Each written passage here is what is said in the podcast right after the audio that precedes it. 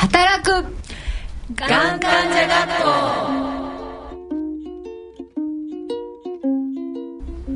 こ。の度皆さんこんにちは。えー、と学級委員長の桜井直美キャンベルです。よろしくお願いします。よろしくお願いします。えー、とこの番組は、えー、と働くがんの経験者それから家族、えー医療従事者の方企業の皆さんと一緒に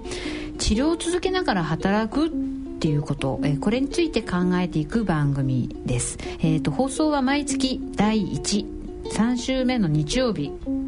21時日区ですね、えーの30分間お送りします、えー今日は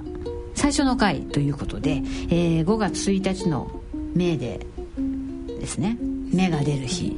ね、みんなが芽が出るようにというような思いも込めてメーデーに60分間拡大展開ということでお送りさせていただきます、えー今日はじゃあ番組を一緒に進めていく愉快な仲間を紹介いたします。はい、どうぞ。はい、えー、社労士の近藤です。よろしくお願いします。よろしくお願いします。はじめまして、えー着物係のたけちゃんです。よろしくお願いします。たけちゃん。たけちゃんお願いします。えー新聞委員のヨッシーです。よろしくお願いします。よろしくお願いします。保健室のナースマンのケンケンです。よろしくお願いします。よろしくお願いします。美化委員の塩です。よろしくお願いします。よろしくお願いします。で、えー、と今お聴きいただいている番組テーマ音楽や交換はさかなちゃんの演奏です。どうもありがとう。では、えー、とメーデーの1回目、えー、と60分間の拡大バージョンということでお送りします。働くがん患者学校。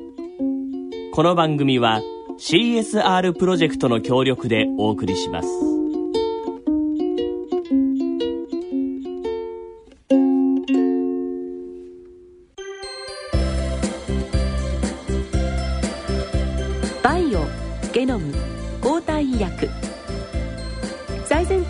端テクノロジーから生み出された中外製薬の医薬品はさまざまな疾病領域の治療に貢献しています。新しい治療薬を待ち望む人がいる限り私たちの挑戦は終わることはありません。今までにない医薬品を今までにない力で作り出す中外製薬。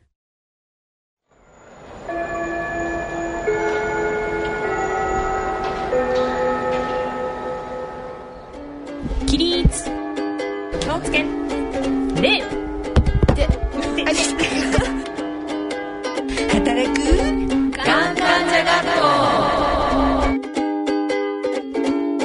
校ここからのこの時間は中外製薬の提供でお送りしますえーと、じゃあ、改めまして、えーと、学級委員長の桜井直美です。今回は60分間の拡大バージョンということですけど、まず最初の時間は、えー我々が何者かという自己紹介をしてまいりたいと思います。えーまあ、学校ということなので、ホームルームのお時間。えー最初はやっぱりみんなで自己紹介しますよねということで、えー自己紹介をしようと思ってます、えー、とじゃあまず先頭バッターで私からいっちゃいますね、えー、と私は、えー、と37歳の時にだから2004年の7月の6日に右側の乳がんの確定診断が、えー出ました。その後、まあえー、と右側の全摘出手術今噛みそうになりましたね。全摘出手術というのをしてですね、えーその後に抗がん剤治療を行ってその後はいわゆる乳がんにまあほとんどの方についてくるホルモン療法というのを、えー行いました。この番組への抱負なんですけれども、まあ、今まで東京でいろんなことやってきましたけれどもぜひですねこの素晴らしい仲間がいる。で一人じゃないっていうことをなんかこの番組を通じて皆さんにお伝えしていきたいなということを思って何か自分のその経験とか、えー学んだこととかボケとかツッコミとか、えー なんかそういうことをできればなというふうに思ってます。はいよろしくお願いします。よろしくお願いしますで、えーと、この番組を一緒に進める仲間なんですけども、えーと、毎回多分違う人が出てきたりします、えー、今日来てくれているメンバー、えー、一人ずつじゃあ自己紹介の方をお願いします。じゃあまずこんちゃん。はい、えー、近藤明美です。えー、みんなからはシャドウシ近藤と呼ばれています。シャドウシ近藤はい。と私も、えー、桜井さんとは2004年3月に乳がんの診断を受けました桜井さん右で右です。私左です。あ左右だね、ペアだね。じゃあ一対揃いました。はい。で当時33歳でした、うん、はい。であの出版社でですね働いてまして総務をやってたんですけれどもその治療の間ですね、えー、手術とあと放射線の治療をしたので、えー、その期間3か月間は会社お休みをして治療を行いました。実はその後2年後にその会社は倒産してしまったわけなんですが、うん、でその後社労士の資格を取って今に至る。という感じですね、うん、えで、えー、番組の抱負なんですけれども心が少しでも軽くなって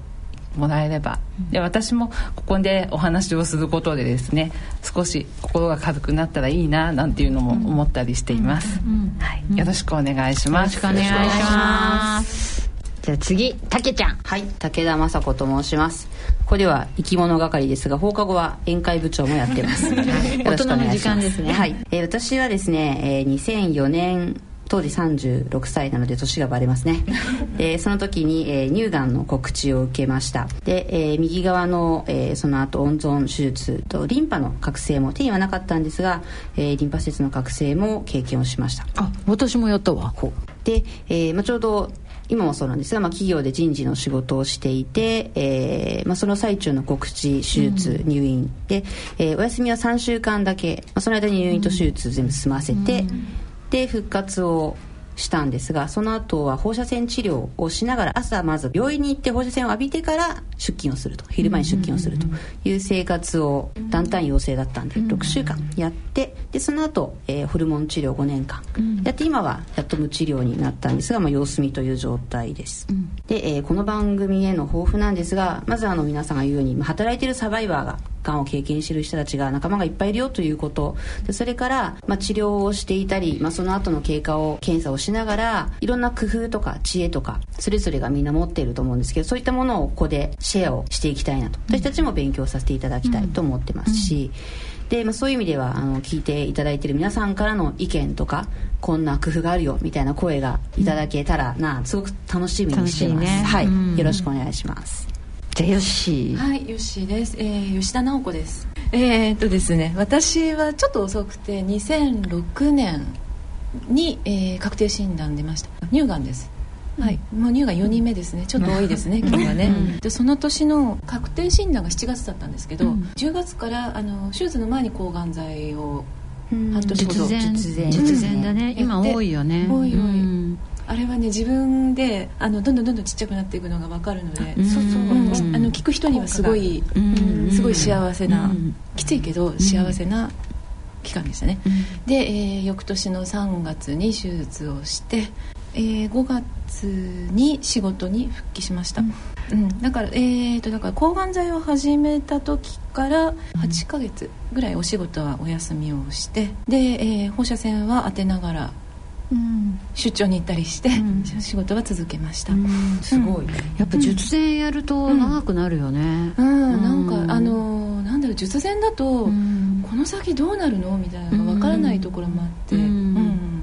今だとねハーセプチンとかあれば、うん、ハーセプチンもその後で2年とかね、うん、1年とかついてくるから、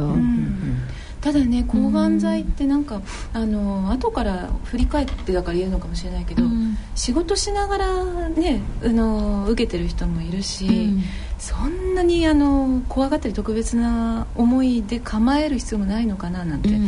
まあ終わっちゃったから言えるのかもしれないけど、今思いますね、番組への抱負ですが、確かにねがんって言われるとショックだと思うんですよ、うん、最初はね。最初はね、だけれどもじゃあがんになる前となった後で私人間がそんなにガラッと変わって悟りを開いたかって言ったら全然そんなことはなくて、うん、結構特別なことではないんじゃないのかな、うん、がんも自分の人生の一部でしかないし、うん、仕事も自分の人生の一部。そうやってバランスを取りながらじゃないですけど構えず進めていきましょうね、というのが言いたいことというか抱負ですね。ナンクルナイサーですね。ちょっと沖縄入りましたね。同感同感。はい。じゃあ次ケンケンね。とケンケンは県民拓也と言いますよ。えっと僕は看護師です。えっ、ー、と僕は、えー、サバイバーとしての体験はまあ祖父まああの癌でかなり闘病してというところだったんですけど、やっぱりあの病院に入ってしまってちょっと。えー、生活が断ち切られてしまったんですね。で、まあ、好きなことが全くできなくって、まあ、本当これでいいのかなっていうのがあって、まあ、それから看護師の道を目指して病院に行って、まああのまあ、十数年経つんですけどもやっぱりいろんなことあったんですがだんだんこう患者さんとそれから医療従事者との距離っていうのはすごく離れてい患者さんのあの声に耳を傾ける時間っていうのはなくなってきてます。でそういったところから、まあ、もっともっと表に出ていかないといけないっていう思いもあったり、あと、まあ、在宅での緩和ケアをやるようになって、あの実はそこで家にあるものっていうのが、あのその人の生活とか、あの役割とかですね。それはあのおじいちゃんだったらおじいちゃんとしての役割。仕事してなくても行ってらっしゃいっていう役割があったりとか。何かしらそういうあの役割があるっていうことはとても人にとっては大事なことなんだなってすごく気づきました。そうですよね、でまあそういうことを考えながらやっぱりでも世の中にこう知られてない制度だったりとかあとまあもっとあのみんな一生に一回の体験っていうところでは、まあいろんな患者さんの声っていうのをまあ僕が代わりに伝えることができたらいいかなと思って、まあ、正直なところここはもうあの女性の大部屋の雑談に看護師が参加している。そういう感じですよね。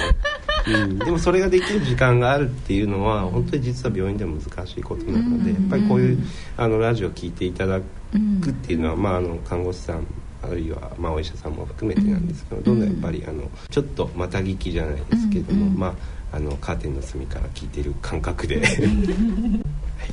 ありがとうございます。じゃあ翔さん。はい、えー、私はブログの名前で「しよう」って出てたので今回もちょっと「しよう」でお願いします。で私は2006年の8月、えー、一番多分年齢的に上ですね。42歳の時に子宮頸がんっていうのになりました。で腫瘍がすごく大きかったので、まあ、大量出血から始まって最初は貧血の入院でした。であまりにあの腫瘍も大きかったし出血が多いんで手術する前に術前抗がん剤をやって手術をしてその後も抗がん剤をしてっていうことであまり最近は多くないと思うんんですが、えー、最初の病院で1週間次の病院移って90日間ということで最初の治療で100日入院をするっていう最近は100日入院。主です病院の。すごいね。100日ですね。もうどんどん皆さんが来ては退院して、来ては退院をしっていうのを見送りつつ全員の名前をいかに覚えるかっていうのにちょっと。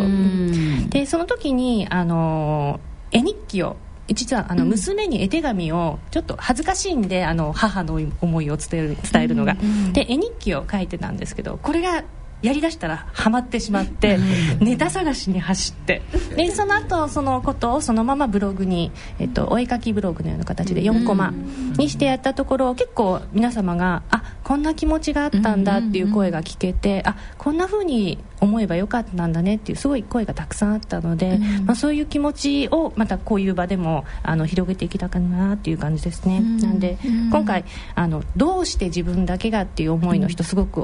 多いと思うんですけどまあ、ここもはじめいろんなところにすごく仲間がたくさんいる。もうしかもすごく頼もしい仲間がいるっていうことで、うん、本当にあの孤独にならずに、あの私たちは応援するというよりは一緒にあの乗り越えましょうっていう、うん、そういう気持ちかなと思って参加しました。で今、えーと、以前は銀行の、えー、立ち仕事をやってたんですけど、うん、正社員ではなくパートだったので、えー、と2ヶ月間はお休み許されるんですけどそれ以上はできないって言われた瞬間に退職しますって辞めてしまいました、うん、でその後は今保険の仕事をして、まあ、あのがんになっちゃうんだよっていうのをみんなに 伝えながら、まあ、保険あると便利なんですよっていうのをちょっと活かせたらなっていうところでやってます、じゃあなんかこうがん体験というのが割とこうプラスにいってる、と思います私は、うん、結構学ぶことも多かったし、うん、ま、あのいろんな人とのつながりもあったし、うん、今まですごく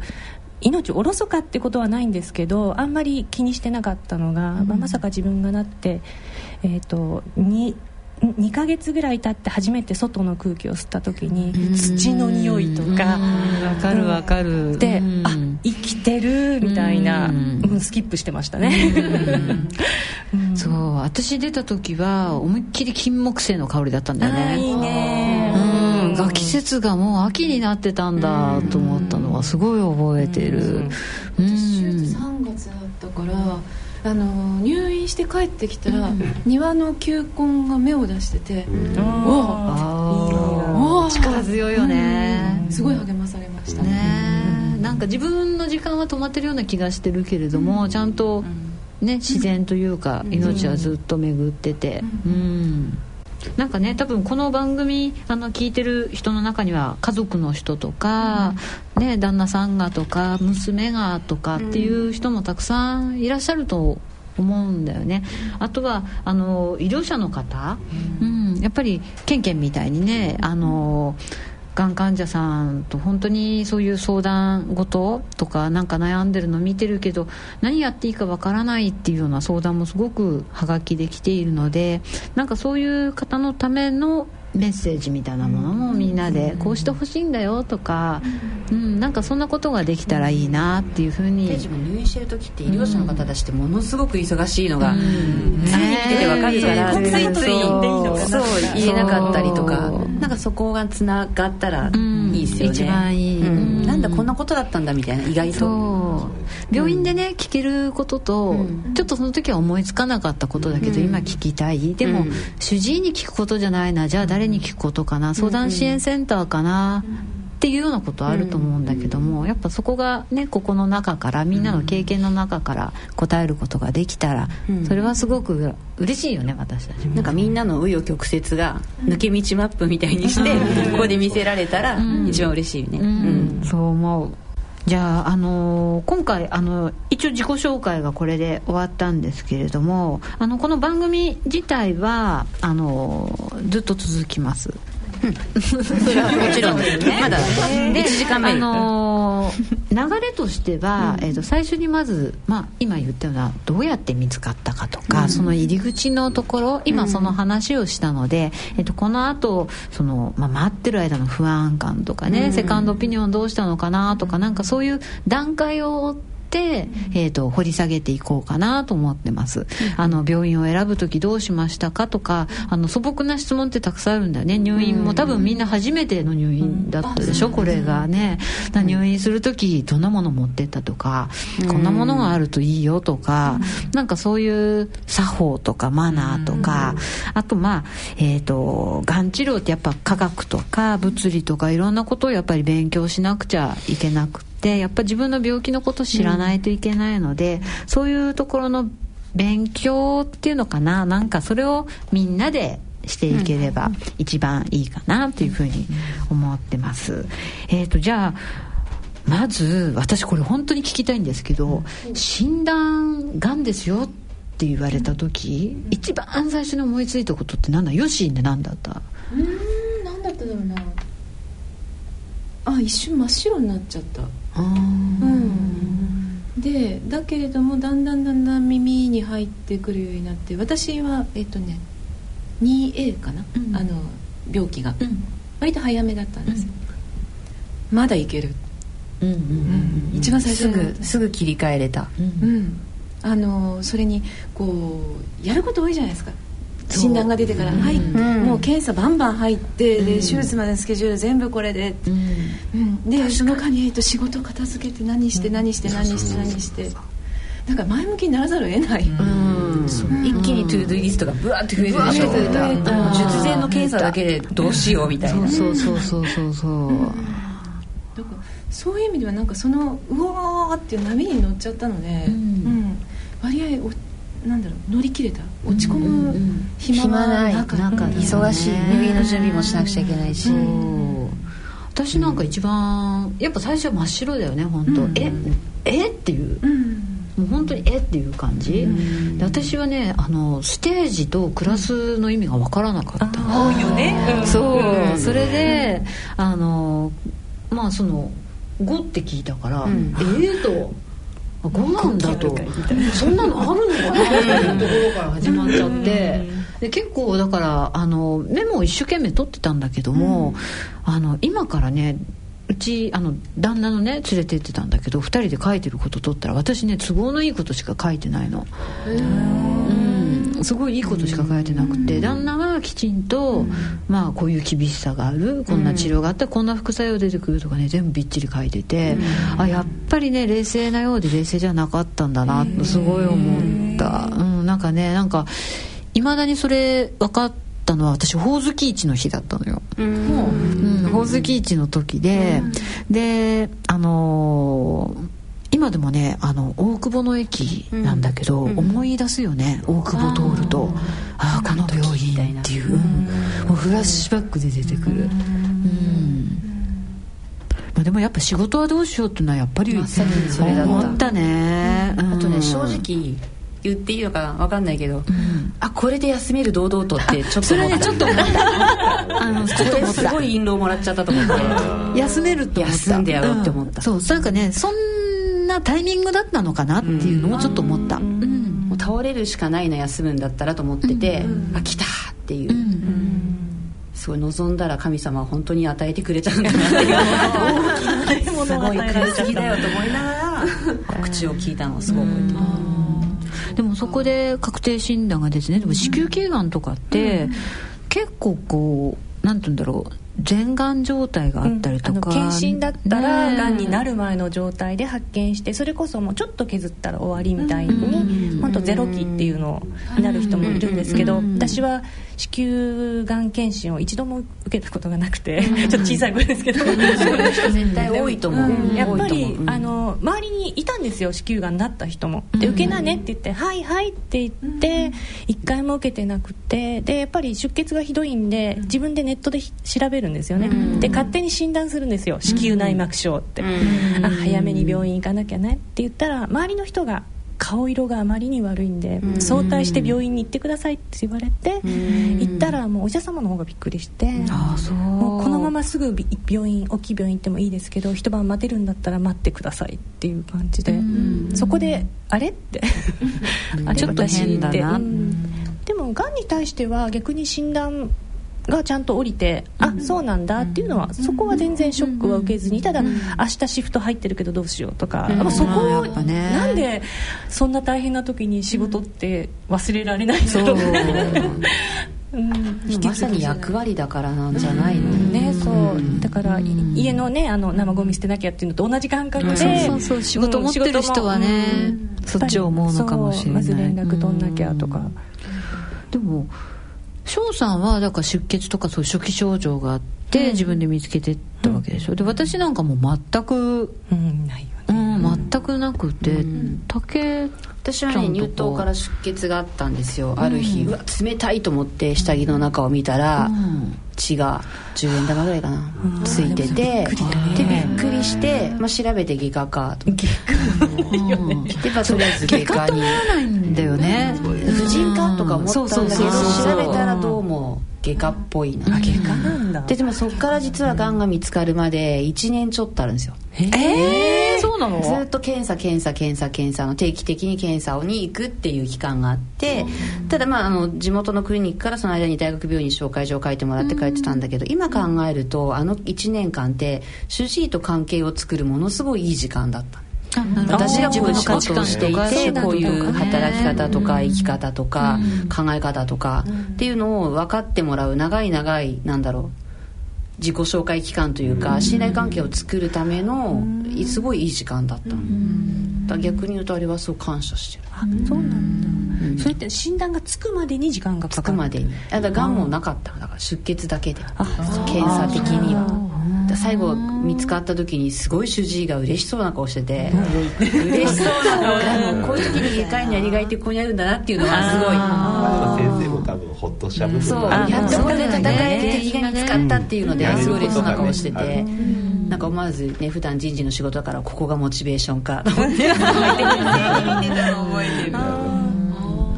ヨッシーは人間ドックでしょ、うん、人間ドック。会社の検診があったけど受けなくてえーと、忙しくて受けそびれて、ね、で、えー、会社のあの健康診断の代わりに行った人間ドックで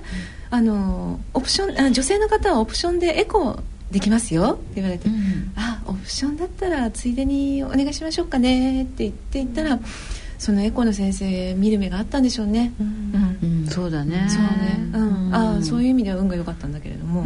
でその人間ドック一通り終わって、で、えー、じゃあちょっとお話あるんで。お話、さ終わったばっかじゃんと思ったら、いやなんかこういうのが映ってるんですよね。あの、右だったんだけれども。うん。あこれがこれが1センチなかったのかなあの時。ギリギリぐらい、うん、これぐらいだと自分でもわからないかな触っても。ああそうそうですか。でどうしたらいいんでしょうと思ったら紹介状書きますけどどこの病院がいいですかって言われて。えいやどこの病院かんないって分かんないよね、うん、なんか自分で見つけて気になってどういう病院がいいのかとか一生懸命し探してからだったらともかくいきなりだもんね。私この病気って治療もそうだけど、どうしますかってすごい聞かれる。聞かれる。他の普通の風邪とかだったら「はいこの薬飲んで2日間寝ててください」とか分かりやすいけどがん。って ABC 根松竹梅どれにしますかって突きつけられる自信がすごくあってだからちゃんと知識を持ってることはすごい大事だと思うセカンドオピニオンとか行ったんだよね。あ行った行った行った。うんうんとね。だからもうあの大きさがちっちゃかったので、うんあの多分そのまま手術先に手術だと思っていたんですよ、うん。うん、そしたらですね、えーと、検査の途中でどうあの検査いろんな検査を受けた中で、うんうんうん、脇のリンパにちっちゃい転移がありましたので抗がん剤先にやりましょうと言われて。ははあうん、でもうそこら辺までになるとそろそろ私の頭のキャパも限界に来ていたので、うん、ちょっと整理したいなと、うん、で、えー、なんかセカンドオピニオンなるものを受けたいんですけどって主治医に聞いたら「ああいいですよいいですよぜひ聞いてきてください」ああいい先生だ。と。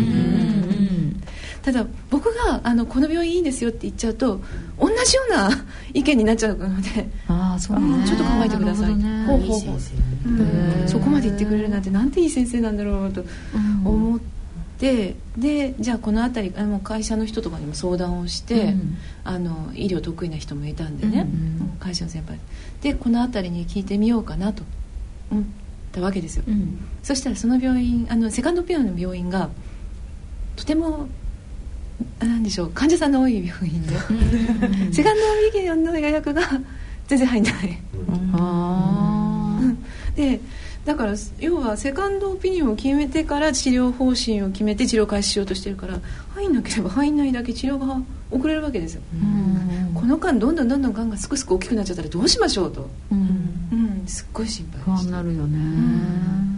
やっぱその待ってる間の時間っていうのはすごく不安だよね、うん。すごい。そこは、うん、えーなんかこんなんか今は自覚症状もなくて元気はつらつだけど、うん、大丈夫なの、うん、そこはすごい心配だったかな。やっぱりなんかそこからみんな始まってくっていう感じ。そこからなんか患者として不安感もありいろんなアップダウンあり、で患者としてなんか自分の病気のことを学び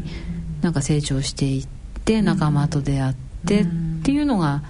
今なのかな、ね。不安と安心を繰り返す感じ、うん、そうだね、でその安心っていうのは結局、正しい情報正しい知識からしか得られないそうそうそう。かな、うん、あいやもちろんねそのなんだろう家族の支えであって周りの支えっていうのもあるんだけれども、うん、意外に不安からの脱出は正しい知識だったりしたかな。と思います、はい、なんかあのー、これからこの番組ずっと続くけれども、あのその中でもやっぱこういうもう率直なその時の気持ちっていうのをちょっとみんなでも思い起こしながら、うん、じゃあその中でどういうふうにねそれぞれのシチュエーション場面場面でどういうふうに乗り越えてきたかとか、どういうふうにじゃあ誰をこう聞いてみてどういうふうにやってったのかっていうところなんかをちょっとシェアしていけたらなってい。うの思いますね、はい、この時間はここまでということで。はい、はい。ありがとうございました。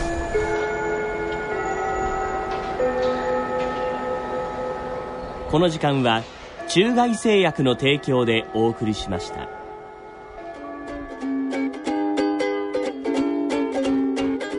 起立。気をつけで働く？がん患者学校ここからのこの時間は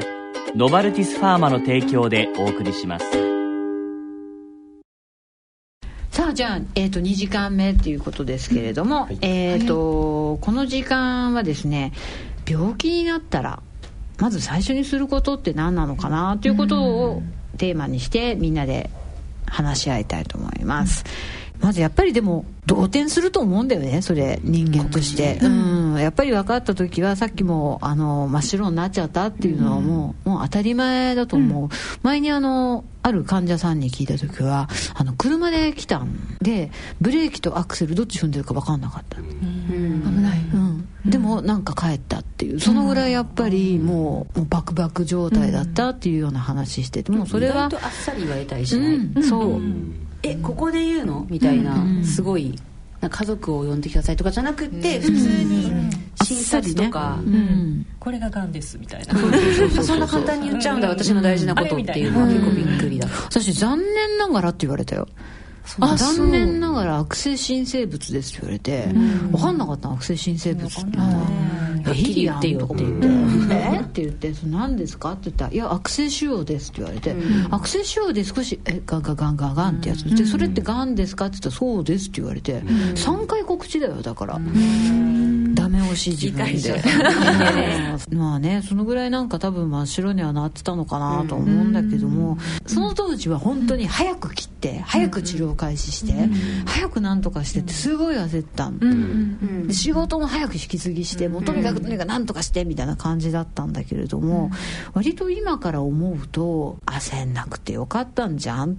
て思う時があるのよ。みみんなどうかな？こんちゃんとかどうだった？やっぱり唖然とというか私の場合は、まあ、悪いものが出ましたっていうふうに言われて、まずあ仕事どうしようっていうのが一番で、まず会社に電話をしたんですね、家族でもなく、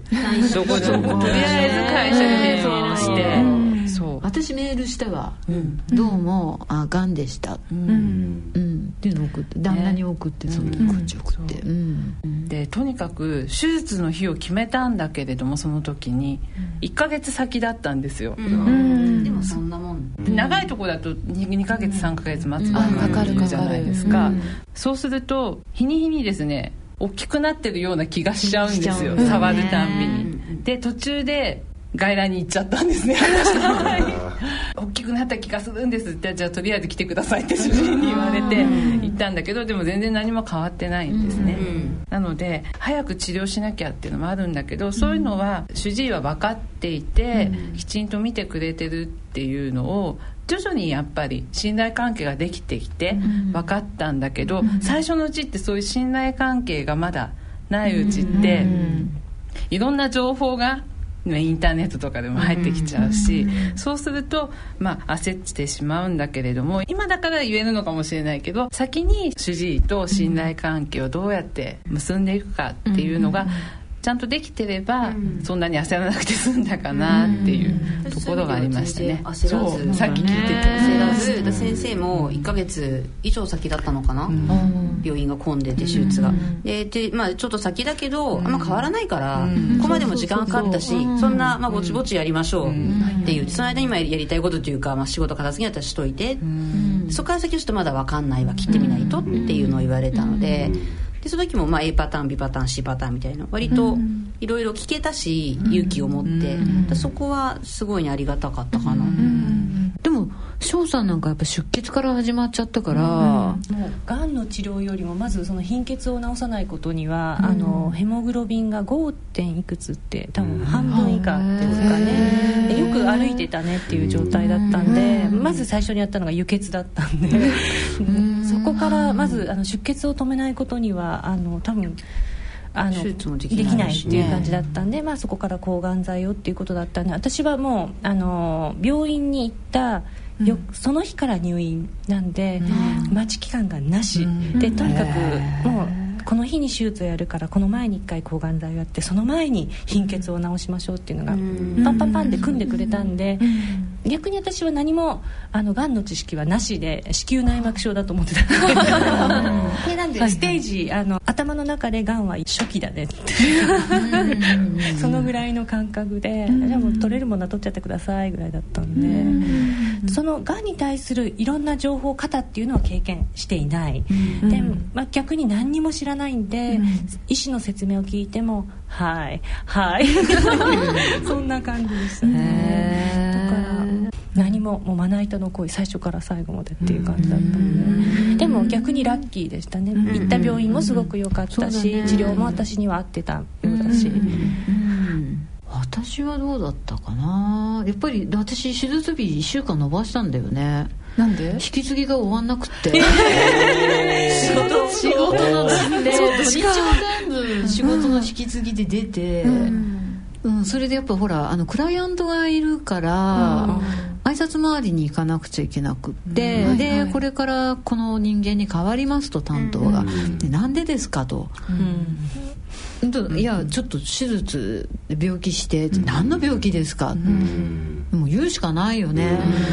もう言わないと多分ダメだしだからがんなんですって言ったら「ええー、っていう、うん、シーンってなったのは覚えてる、それがねそうで向こうのクライアントも1人2人じゃないからさ。やっぱ3人4人上司まで含めて全員揃う日ってなかなかないでしょ、でそれ設定してってたらあの1週間伸びちゃったの、それはお医者さんは怒らなかった？あの、あなたは命の選択を迫られてますよみたいな。さすがにね3か月？3か月とか4か月、今の君の状態で3か月4か月先って言ったら、僕はそれ止めると、だけどもあの1週間。うん、それはやっぱり自分がその気持ちの問題として整理つけられるんだったら、うん、もうそっちを優先し、うん、でもね帰りそこを聞いて手術日決まってね全部予約もして時間も決まって帰るでしょ？でその時に私がねやっぱり前にすればよかったかなって私言ったの ボソって言ったらうちの旦那があのねってきっとね前にしたら前にしたらで やっぱ後ろにすればよかったんだなって 絶対言ってるよって言われて、分かってる、ね、もう分かってるなこれ そうだねって言ってもうもうそれでやめた。うん。でも私はほら一回転院してるから、主治医とやっぱりあの最初検診専門の病院みたいな感じだったからあのやっぱ専門医がいない。で専門医とかも全然知らなかったので、え入選専門医っていうのがいるの、うん、認定医えそんなのあるんだっていうところから勉強してったので、うん、あのやっぱそういうところから病院選びから本当始まった感じ、うん本当になんか最初ねやっぱり近くにとっても今でいうとこのがん拠点病院があって電話したら本当3か月待ちだったんだよね、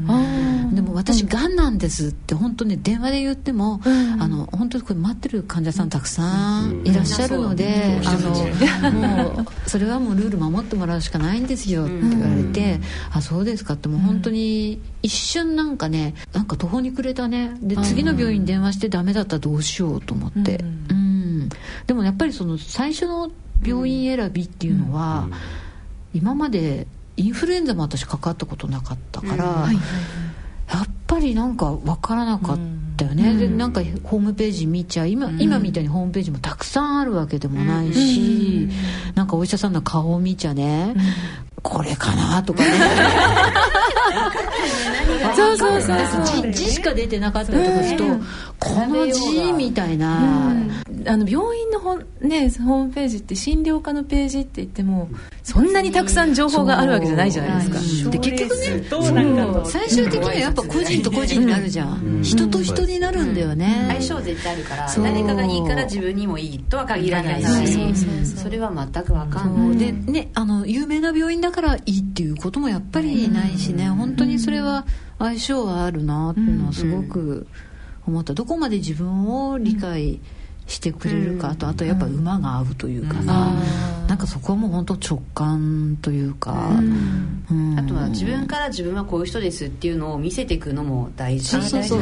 自分のプレゼンテーションしていかないとダメだよね。う。ん。やっぱぱりねその初期治療の大切さっていうのはあるわけで、結構今その正しい情報を得ようっていうので、あのいろいろ迷ったりする人多いと思うんですよね、これだけインターネット出てきたりした時。で、ケンケンとかもそういう相談ってやっぱり多いでしょ？う多いですね。新聞の記事を見せられて、これって聞くのかっていうのがダーって出てきますねで、まあ、その中で本当に効くものだったら、うんうん、あのやっぱり日本の国ってちゃんとできてる国なので、うんうん、まあ、そういう保険がついて、公的なところでちゃんとできるようになってるっていうふうには説明するんですね、であともう一つ言葉の問題があって標準治療。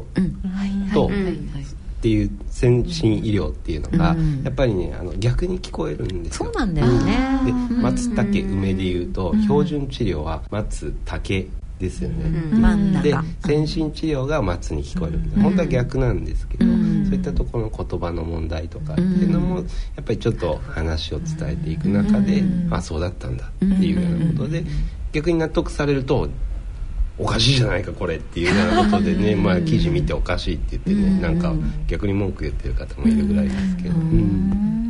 うんやっぱ先進って言われるとね、うん、そうなの何が何でも受けなきゃみたいな、最一番ね先端の治療を受けたいってそ先端の治療がベストだっていう思い込みがあるじゃないですか、うん。でも抗がん剤って本当にシンプルなお薬っていう、もう本当 first line で使うお薬って昔からある。ホルモン療法だって昔からあるし、やっぱそこは、ね、人間の体がその間で進化してるわけでもないし、だってホルモン治療の薬なんて今私飲んでるのジェネリックだもん。うん、えー、うん、あもうジェネリックがあるんだっていう、私あの千葉敦子さんの本読んでた時にホルモン療法してて、はいはい、えあれ20年前の本でしょ？うん。もうな同じなんだと思って、結構驚いてあれ再建術も彼女受けてたから、はい、え再建はもうあったんだこの頃って、結構それは思って。ったね、でもやっぱウェブでこうなんか悩んじゃったりとかそういうのっていうのも実際問題今起きてきているけど、うん、なんかそれはね私なんかもやっぱ仕事をやってると、うん、要はもう引き継ぎずっとやって、うん、昼休みとかにちょっと見ちゃったりとかね、あと家に帰ってから食事を終わって、なんか一人でいる時にねどうやったけちゃん。何が何が見たいわけでもないんだけど、ちょっとでも自分と似た人とか、なんだろうな。本当何が見たいわけじゃないんですよ。答えはないんだけどなんかもう乳がんとか入れてひたすら検索とかしちゃってて、うん、でも気が付くと2時間3時間休みの日とかだとずっと見てて、うん、なんか肩こったなみたいなね、うん、でも本当答えというかゴールないんですよ、今考えるとあんまり意味なかったかなっていうのは正直。ななんとなくね自分の気持ちをどこに持っていっていいかわからないから、うん、なんかね重ね合わせたいんですよね。いろんな人の闘病期とか、のアクセスワードっていうのが調べられるんですけど、うん、闘病期っていうものの他にも結構治療細かい治療後半手術だったりだとか、リンパ浮腫って細かいのを調べてそれで来てくれる人もいるみたいで、でも圧倒的に多いのは闘病期やっぱり同じ体験をした人がどんな気持ちでやってたのかを知りたい人がすごく多いんだなっていうのが、まあ、多分その闘病期自体のブログっていうのもここ数年昔はホームページを自分で立ち上げない限りはこういう闘病期ってなかったから今は本当にあふれるぐらいあるんでそれはいいのかなって。私うち主治医から言われたのは結構闘病期はその人の、その人の料理、その人のえーと、環境要因、うん、遺伝子要因、うん、そこからのものだから、うん、この人が大丈夫だから自分も大丈夫と思わないで、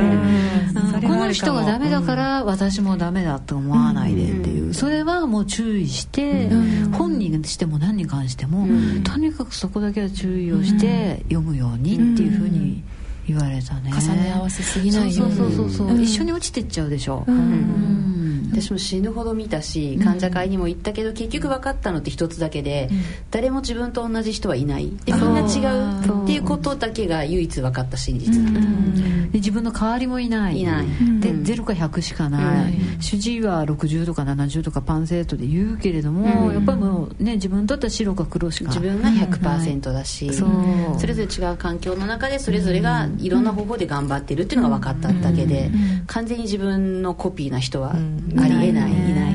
でもなんていうのかな。あの逆にねブログ闘病記ブログとか本とかいっぱい読むことであのどんどんどんどんこう客観視できるようになるところってない？ある。ある。ある、うん一定量を超えたところで最終的に広がるなんだっていうところは、うん。ちょっと突き抜けるというか、うん。うんあとなんかいろんなその自分の病気だけじゃなくて、いろんな人の部位のを見ると、そっちが「えー、こうなんだ」とかって、なんか新しくね学んだりとか、あ肺がんってこうなんだとか、なんかそういうところから始まったかな。うん。で多分ネットで探すのって、あの病気に対する詳しい医療用語っていうよりは、結構あとは気持ちの問題、なんか同じような気持ちの人いるかなとか、そういうので探してた感じ。そうそんな感じ、うん。そうそうそうそう。なんじゃないかなって。そこだよね、あまあ、ブログの、ね、色にもよるんだろうけど、まあ、専門知識をお医者さんに聞いてもいいし、専門治療あの何専門書見ればいいけれども、患者一人一人の気持ちの持ちようとか、まあ、今後も、ね、出てくるけどあの向き合い方とかね。うんそうそうそういうのとか、あの気持ちのやり過ごし方とか、そういうのってやっぱり闘病期で生の声が聞こえてたりっていうのがあるんで、そこはみんなでこうリンクできるんじゃないかなって。なんかねああの頃2004年ぐらいって結構ブログがブームになって出てきてあの奥山さんのブログは私結構読んでて、友達が私、友達にね全部終わってから、手術が終わってから、えー、とメールを一斉配信したのね、であの実はこうなったっていうので送って、でかえ、まあ、返事返ってくるんだ大丈夫？とか、えーびっくりとかっていうのが返ってきた中で一人ねあの奥山さんって知ってる？ってやっぱ31で肺がんの患者さんがいて、今ブログやってるよって見てごらんっていうので言われてみたんだよね。で本になってたでしょ。でその時に私あこの人ちょっと近いなと思ったのは「がんになっても俺は俺」あなんかねその心境ってすごくなんか共感できてて「うん、なんだ?」と「がんになっても私は私」ってなんか堂々と言ってやろうぐらいな感じの気持ちにはなんかそういうのを見ていてそのなんかいてるを超えた時になったかな、なんかそういう心境に。うん。ねでもなんかねやっぱそういういろんな雑誌もあるし本もあるし、ウェブもあるし、でも病院を選ぶ時ってこれ一番ねなんかいまだにやっぱりそういう相談って多くない？どの病院がいい、自分の同僚がとか、奥さんがなったんだけど、どこがいい？とかって、ねえ。でもどう答えてる？えーっとね。そうね。例えばだから拠点病院はこういうところでとか、あとまあ病気の種類にもよるけれども、うーん例えば婦人科がんだったらこういうあの J5 っていう臨床試験をね、あの多施設共同でやってるチームがあって、でそこだったら標準治療プラスアルファもあ標準治療もやってるし先進医療もやできるよとか、あのここいいよとは決して言えない。だよね。絶対言えない、とはなんかその人が住んでるところの近く、そうそうそうかな。家族のお家族とかね。通勤の途中にあるとか、あとはね。そうそうそうそう。私もねやっぱ治療が長いと思ったからなるべく職場に近いところ、通いやすいところとかっていうのはやっぱり選択肢として入って、あとはまあ症例数が結構その頃ホームページにね少しずつ出てきてたんだよね、あれは結構参考にした、私はもうそのままストレートだったんであんまり選ぶ余地はなかったけど、後で見てて他の選択肢ってあるんだっていうのを後から知って、でそこで見てた時にああ結果オーライだったなっていうのは見た、うん。それやっぱ主治医とのあれだよね、信頼関係とそれまではあったからね、仲良し。よかったよかった。そうあと乳がんの場合ってあの当時って結構温存率がブームになってたでしょ、うん。うん、あまあその時はあこれ参考になるのかなと思ったけど、うん、今また違うじゃないですか、うん、再建のやり方って結構よくなってきてるし、うん、無理に温存するんだったら全的再再建もあるかなみたいな。そうそうそうそう、それはあるね、なんか何を指標に見るかっていうのは結構難しいな。難しいね。抗がん剤が必要な大きさかどうかっていうのも結構関係があるでしょ、うん必要な大きさ、うん、だからもう抗がん剤絶対大腸がんとか、そういうものになった時に、うん、抗がん剤絶対必要っていうのともう切ったら終わり、うん、あとはもう本当検診だけで済みそうだよっていうのでも、やっぱねやっぱり抗がん剤使うんだったら腫瘍内科医とか、まあ、専門の先生とかきちんといたところがいいよとかっていうようななんかそういうアドバイスはできるけどね、うん、でも医者じゃないからね、うん、所詮。そこなんだよね、まあお医者さんのね立場とかっていうのは僕別に代弁するわけじゃないですけど、やっぱりお医者さんとしてはその地域の先生とやっぱりつながりのある先生とコミュニケーション取ってるんですよね、だからこういう自分とここういう患者さんいるんですよ、で先輩ちょっとあの、まあ、例えば大学病院のとに、まあ、あのちょっとこういうので困ってるっていうような連絡とかあと自分があの、まあえーとまあ、大きな病院に送った先生同士で「最近どうなってますか?」って「あの方どうですか?」っていうような連絡をやっぱ必ず取ってるのでそういう意味では地域の先生が紹介してくれる先生っていうのも意外にまた戻ってくる時にもあのアクセスが良くなって。完全そのパターン。嬉しかったのは私の要はあの手術した時の写真がもうお礼に退院してから自分の一番最初にクリニックに行ったら、うん、全部写真から何から全部術後の経過も全部届いてた、うん、お手紙と写真とすごい嬉しかった。で頑張ったんだねって言って、まあ、これからも大変だけどみたいな会話があってあすごい連携してると思ってすごいありがたかった、ね、なんかつながってるの視覚化されるの安心になるよね、写真いる？と言われて 全くあの名の通った大きなところに突然あの地域と切れてるところにボーンと行ってしまうと、その辺はやっぱりちょっとあの頼もしさはあんまりないかもしれないです、うん。ね、逆にね地方とかだとねもうそれの選択の余地すらないところもあるかもしれないしね、あるある。そういうところ、だからまあその辺はもう本当になんか考えていろんな情報を集めて、うん、ただ惑わされず、うん、何を優先順位するかを自分で。決めてね、うん、あれもこれもって全部パーフェクトっていうのはやっぱり自分の状態もあるだろうし、種類によっても絶対無理だと思うんですよ、でその時にこれはちょっと手放してもいいけどこれだけは譲れないとか、これにはこだわろうとか、それは決めといた方がいいかもしれない、とはねなんか私後からその主治医がほら途中で変わっちゃってったりとかって結構あるじゃないですか、みんなってあるあ私は運よく一人、う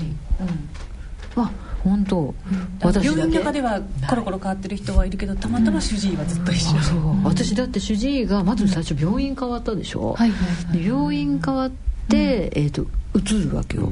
で移って今度はそこから、えー、と戻っちゃったんだよね、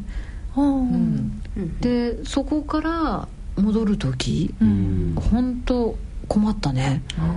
で結局初期治療が終わっちゃった後だから、うん、あの病院に電話をしても、うん、いや初期治療終わった患者さんはうちはあのうちのレシピ。入りはできないうちのレシピをねうちの抗がん剤治療、うちのドーズ要はその容量、抗がん剤の容量とかでやった患者さんだったらいい。あるいは転勤してきてどうしても困るからっていう特別な理由がない限りは一切受け入れられませんっていうところがほとんどだ。った途方に暮れたよね。えーって東京でこうなの？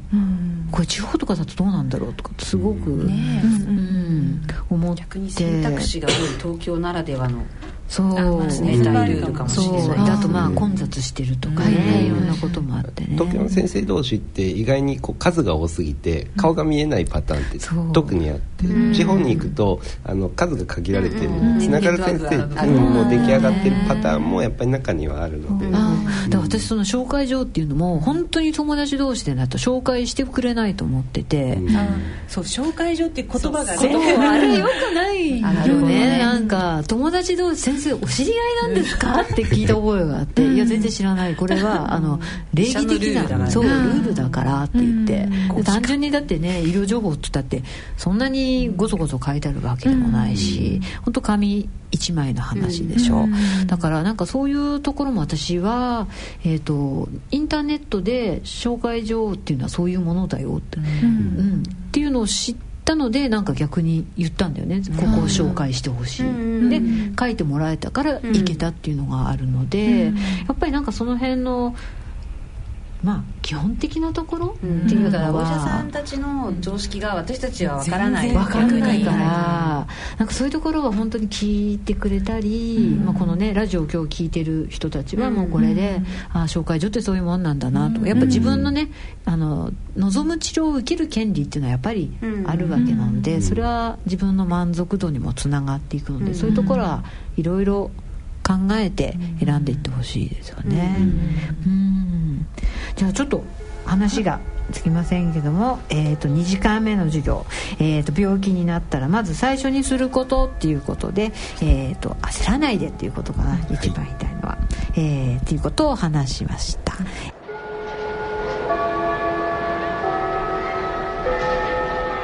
働く。がん患者学校この時間はノバルティスファーマの提供でお送りしました。これまで大切にしてきた夢へのチャレンジを続けながらがんと向き合っていきたい。私たちは患者さんのこんな思いに寄り添った薬作りを大切にしてきました。有効な治療法のないがんに対する新薬や地位を目指せる新薬の開発など私たちはがん治療への挑戦を続けています。がん患者さんが自分らしく人生を歩み続けられるそんな新薬をお届けするためにノバルティス・オンコロジー働く。がん患者学校えー、60分の拡大番組としてお送りしてきましたけどいかがでしたか？疲れた？うん楽しかった。楽しかった、うん、あっという間だったね、うん、あっという間、えー、この番組では皆様からのご意見ご感想をたくさんお待ちしております。どしどし送ってください。宛先はこちらです。番組へのご意見ご感想はラジオ日経働くがん患者学校係で受け付けております。宛先です。郵便の方は郵便番号107-8373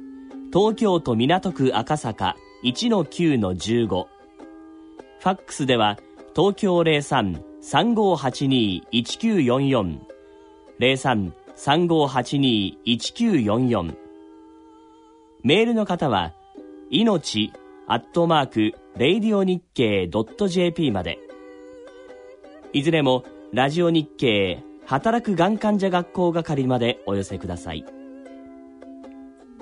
また番組ホームページのコメント欄への投稿やツイッターでのつぶやきなどもお待ちしております。